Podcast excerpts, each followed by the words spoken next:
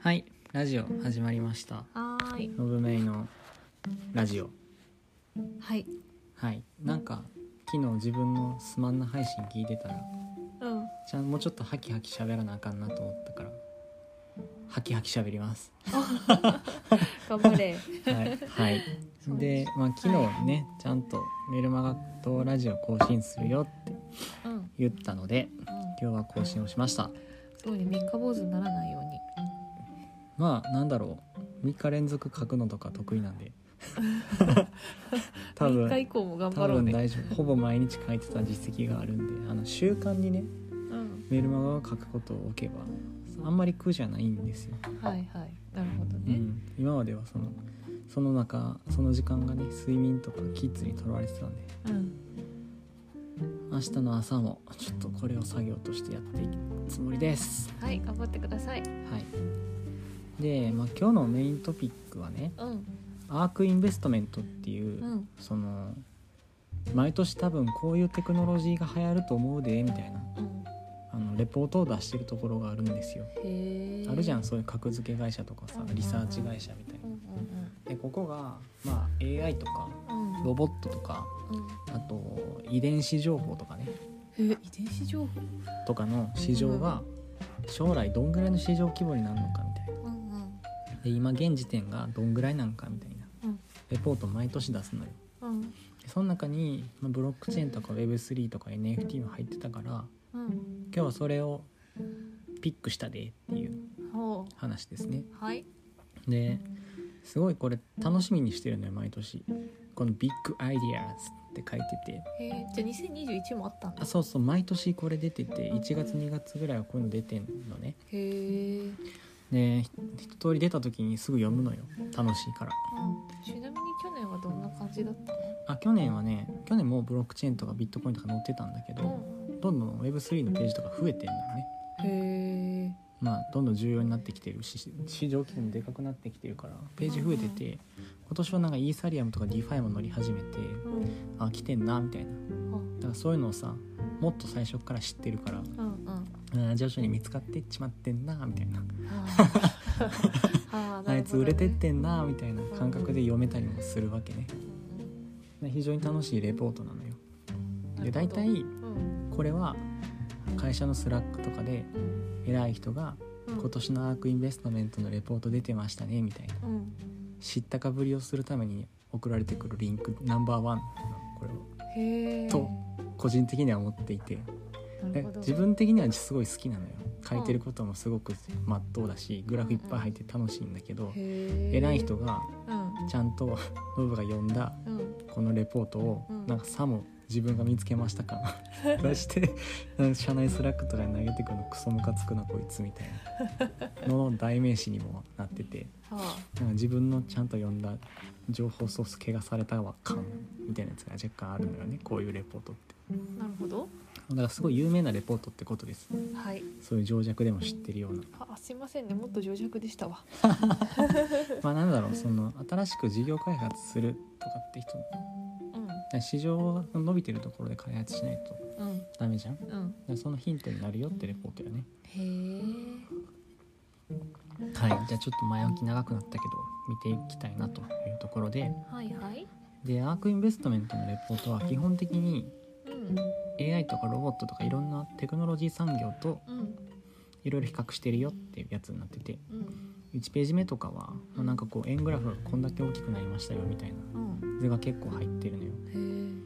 で2020年だったからうん入ったばっかりだったから21年はうん2030年こうなるよこんぐらいになるよって比較が載っててうんまあなんか既存の株式エクイティの市場っていうのが2030年までには3%ずつぐらい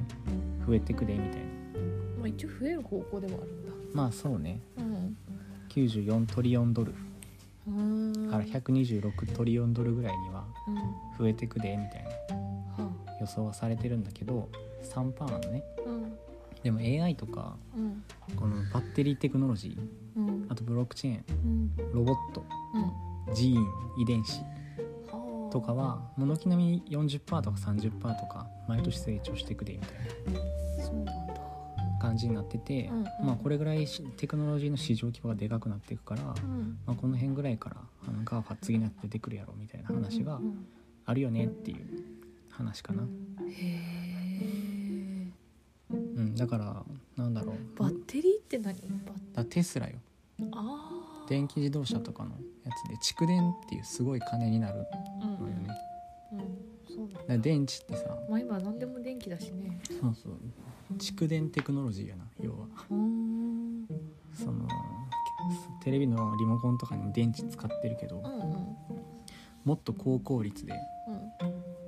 爆速で充電ができてみたいだってリモコン動かすのに電池2個使ってるけどたかだかリモコンぐらいしかねうんあれだもんね、使えないもんねなそうそうバッテリーテクノロジーはねかなり熱いというふうに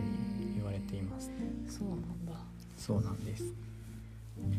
でまあ今日はまあ AI とかロボットとか一人で呼んではみたもののうんこのメルマガは基本ブロックチェーンとか Web3 を取り上げるやつなんで、うんまあ、その部分だけ抜粋しましたよっていうのが今日だねへえで基本的にアークインベストメントうのん構成としては、うんパブリックブロックチェーンの波めっちゃ来てるわみたいなパブリックブロックチェーンそう既存のインフラうんがあの中央集権のインフラがうん分散化のうんパブリックなブロックチェーンに置き換わっていく波が来てますっていうへえ文脈になっててさうんまあ今ウクライナ侵攻とかでロシアがドンパチやってるじゃないうんで SWIFT っていうのを停止したのようん国連とかそうアメリカとかがうんで SWIFT っていうのは国際的なこうん資金の送金ネットワークのことなのねはいはいでそれを止めたらロシアから外にお金を送金することができなくなっちゃうわけうんうんそれ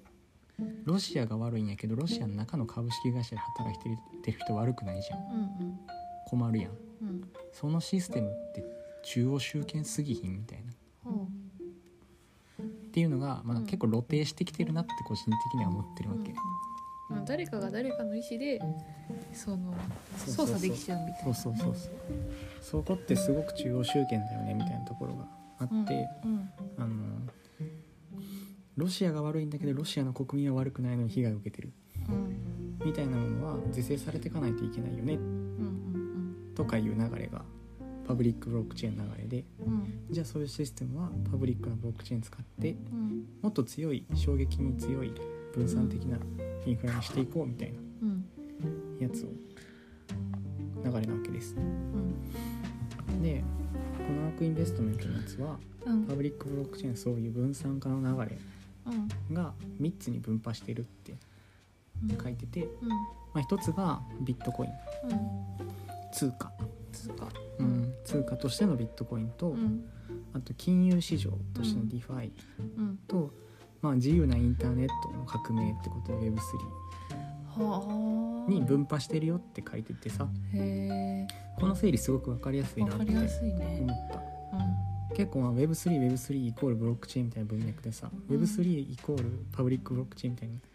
ん結構喋ることがあるけど、うんパブリックブロックチェーンがあって3つに分派してるよっていう整理は結構分かりやすいなと思いました、うんうんうんいやうん確かによく聞く単語だけどいまいちこう整理できてない側としてはうんあなるほどねってなりましたうん、そうだよねうんこれ非常に良いなと思っ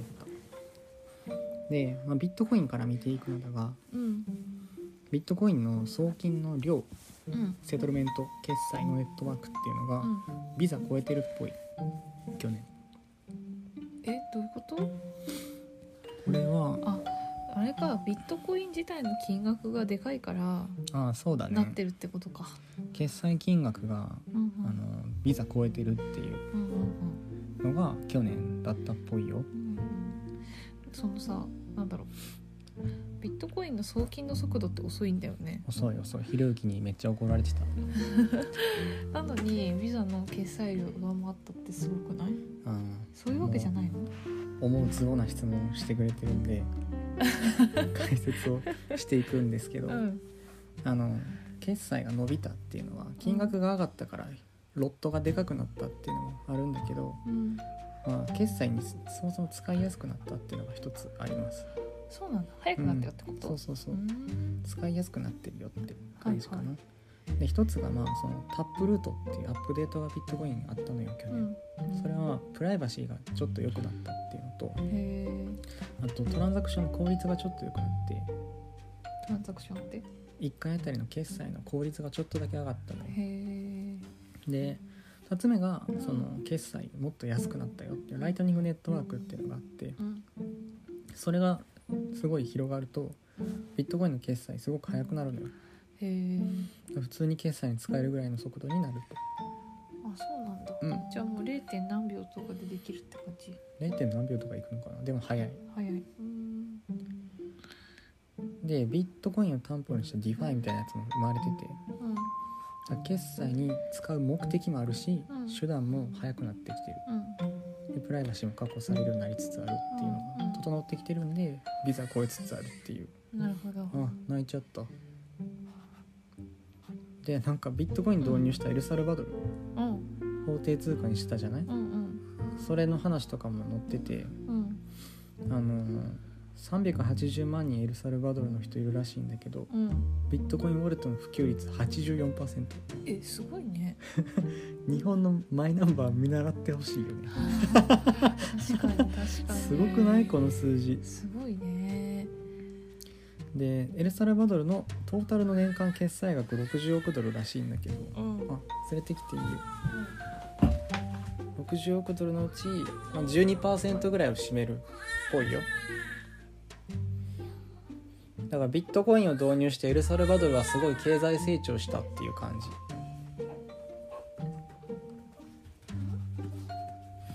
だから貧乏国家とか弱小国家こそビットコインを導入したらうんめっちゃええことあるやんみたいなあこのの商標になっててあなるほど旅行客めっちゃ増えてるらしいエルサルバドルそうえー、そうなんだめっちゃそのビットコインにお金を持ってる層のうん旅行客がすごい増えてるらしいですよああじゃあ使いたいからとりあえずエルサルバドル行ってみようみたいなそうねちょっとビットコイナーだったら絶対に行ってみたい国の一つにはなってるからねなるほどうんでビットコインのポテンシャルは100万ドルぐらいいくやろっていう話が出てました100万ドル1億だねへえ100万長者になれるかもだから地道にビットコインを集めていく必要がありそうですねなるほどですねでなんかちょっとちっちゃいかもしれないけどアークインベストメントとかがまとめてくれてたビットコインのユースケースみたいなやつが非常によく分かったんだけどうんまあデジタルゴールドうんうんよく言うやつうんは50%ぐらいあへーの市場シェアを取れれば5.5トリリオンはあドルだからいくらうんだからビットコインの価値はこんぐらいあるよみたいな計算をしててへえ他にもビットコインってうん決済のネットワークにも使えるよねみたいうんうんなで決済ネットワークの何パーセントだったらいくらはだからさっきのデジタルゴールドの市場規模とあうんガッチャンコしてんビットコインのポテンシャルうんだから他にもユースケースっていっぱいあるからさうんあのそれらを全部足し合わせていったら、まあ、100万ドルぐらいのポテンシャルがあるんちゃうみたいな分析を出してへてえはあは1ビットコイン1億円の時代が2030年には来るかもしれないあうん8年後かそうだね意外とすぐだねそうだねまあ30年に1億いくか分からんけど1ミリオンドルうん100万ドルいきますかねすごいねっていうまあビットコインガンガン来てるやんけっていうあレポートでしたと。で次 DeFi とかうんなんだけど、まあ、いよいよ去年あんまりイーサリアムの項目なかったんだけど、うんまあ、イーサリアム単体でなんかページができてるぐらいでかくなってるなっていうへのえがありました。でまあ100万ドルのビットコインになるよみたいなレポートもあったんだけどうんイーサリアムの場合はうんその DeFi とかがそもそもうんかなり発展してきてるうんで価格ももちろん上がってるっていうのうもんあってうんそのめっちゃ伸びるよって書いてあった あのね金融サービス既存の金融サービスとかがオンチェーン化されたりすると、うんこの分散型の金融っていうのはうんそれをシェアを奪う可能性があるからうん123兆ドルの市場を取り込むことができると予測してますとこれってビットコインのビットコインの市場より大きいのどっち持ってた方が得なのイーサリアムの方が伸び率は高いからねうーんじゃあ行員はその、まあ、いわゆる金的なところで仕事するけど、うん、実際はイーサリアムの方が実用性が高いっていう感じ、うん、伸び率は高いかもしれないねで、まあ、ディファイが伸びてるっていうのはさ言わなくても分かるじゃんこの話をゼロ歳児にするノブメイうん、聞いてないからおもろいねでこのグラフがすごく面白くてうん1人当たりの売上高をうん既存の金融とディファイで比べたグラフなのねうんうんだからコンパウンドっていうものはレンディングとかお金預かって金利わ渡すみたいな仕事をしてるんだけどうんスマホン使ってるから無人みたいなうんうんでサービスだから銀行の代替なのようんだから銀行の1人当たりの売上高とコンパウンドの1人当たりの売上高を出したらうんこんだけ違うよみたいなグラフがこれになっててうんうんで例えばユニスワップって両替商じゃんうんだから両替商とユニスワップってこんだけ売上高違うよみたいなだかへらえこんだけ同じような規模とかうんでかい規模の売上を立ててるのにうん人数がこんなに少なくて効率がいいうんディファイすごいじゃんってグラフになってますあーでも要は人間いらないよって話なんだよあそうそうそう そうでディファイ可能性すごいあるよねっていううーんことかな人間働かなくてよくなっちゃったこええじゃんの売り上げを分配すればいいってことだよねそうだねうで、まあ、NFT もすごい伸びててんうん NFT めっちゃイケてるやんっていうグラフとかもすごく入ってましたうーんうん、でおもろいなと思ったのは、うんまあ、なんだろう NFT 伸びてるわってレポートどこも出してるから、うんまあ、あえてメルマガで出さなくてもいいかなと思ってそれは載っけてなくてうんおもろかったなと思ったのはうんオンラインの消費はうんだから EC の購入うん EC サイトの購入ってどんどん伸びてるんだけど日本ってまだ9%とか10%ないんだよね EC で買い物する人ってえそうなんだ EC 化率って多分相当低くってへえでまあなんだろう海外とかうん世界でも言うと何2012パーぐらいなの年半ばに年間49兆ドルぐらいのピーク超えてるらしくてでへえ今後もこう右肩上がりに伸びていく見込みうんやったんやけど Web3 が登場したことによって NFT が登場したじゃないうんだからデジタル上のデータの買い物とかはどんどん NFT に置き換わっていくって多分アークの人たちは考えてあーてだから EC の売り上げはうん Web3 がなかったら右肩上がりやけどうんうん出てきたから右肩下がりになるよっていうグラフをこう書いてるのよあーなるほど面白い例っえてなってばなんか音楽とかうんなんだっけ買う買ったりするじゃんそういうのが全部 NFT になったりするってことなるなるなるうーんだからこのこのグラフが示してるうん L3 ある時シュ ーない時イエーイ みたいなグラフが出てるってことはうん NFT じゃなかったら買いたくないですわうんとか、スマホンじゃなかったら取引したくないですわっていう未来がまあそのうち来るよっていうのをまあ暗示してるよなってうんなるほどね思ったわけだから2026年とか5年はうん全然 EC の方が売り上げが高いんだけど、うん2030年ぐらいになれば、まあ、Web3 ないしは、ね、NFT の売り上げの方が、まうんあ、EC 既存の EC よりもでかくなるでしょうねっていうのは予想されてましたっていう、うんへえはい、内容でした、はあい、聞いても落ち着いたかなーうん Web3 の話したら泣き止むよねいや気のせいじ ゃないそれは気のせいじゃないいやバカすぎるうんはい質問はビットコインとイーサリアムどっち買ったらいいのまあどっちかとかは言いにくいねなるほどねまあでもイーサリアムの方が伸び率としては高いかもしれないなるほど半々で持っとけっていうのがいいと思いますよっていうのがよく聞かれた時に言ってますああ、なるほどね。そうまあ、そっか。うんうん。そっはか、い確かにね。そうですそんなとこかな。はいじゃあ久しぶりの「のぶめいラジオ」以上ですはーい。お疲れ様おです疲れ様です。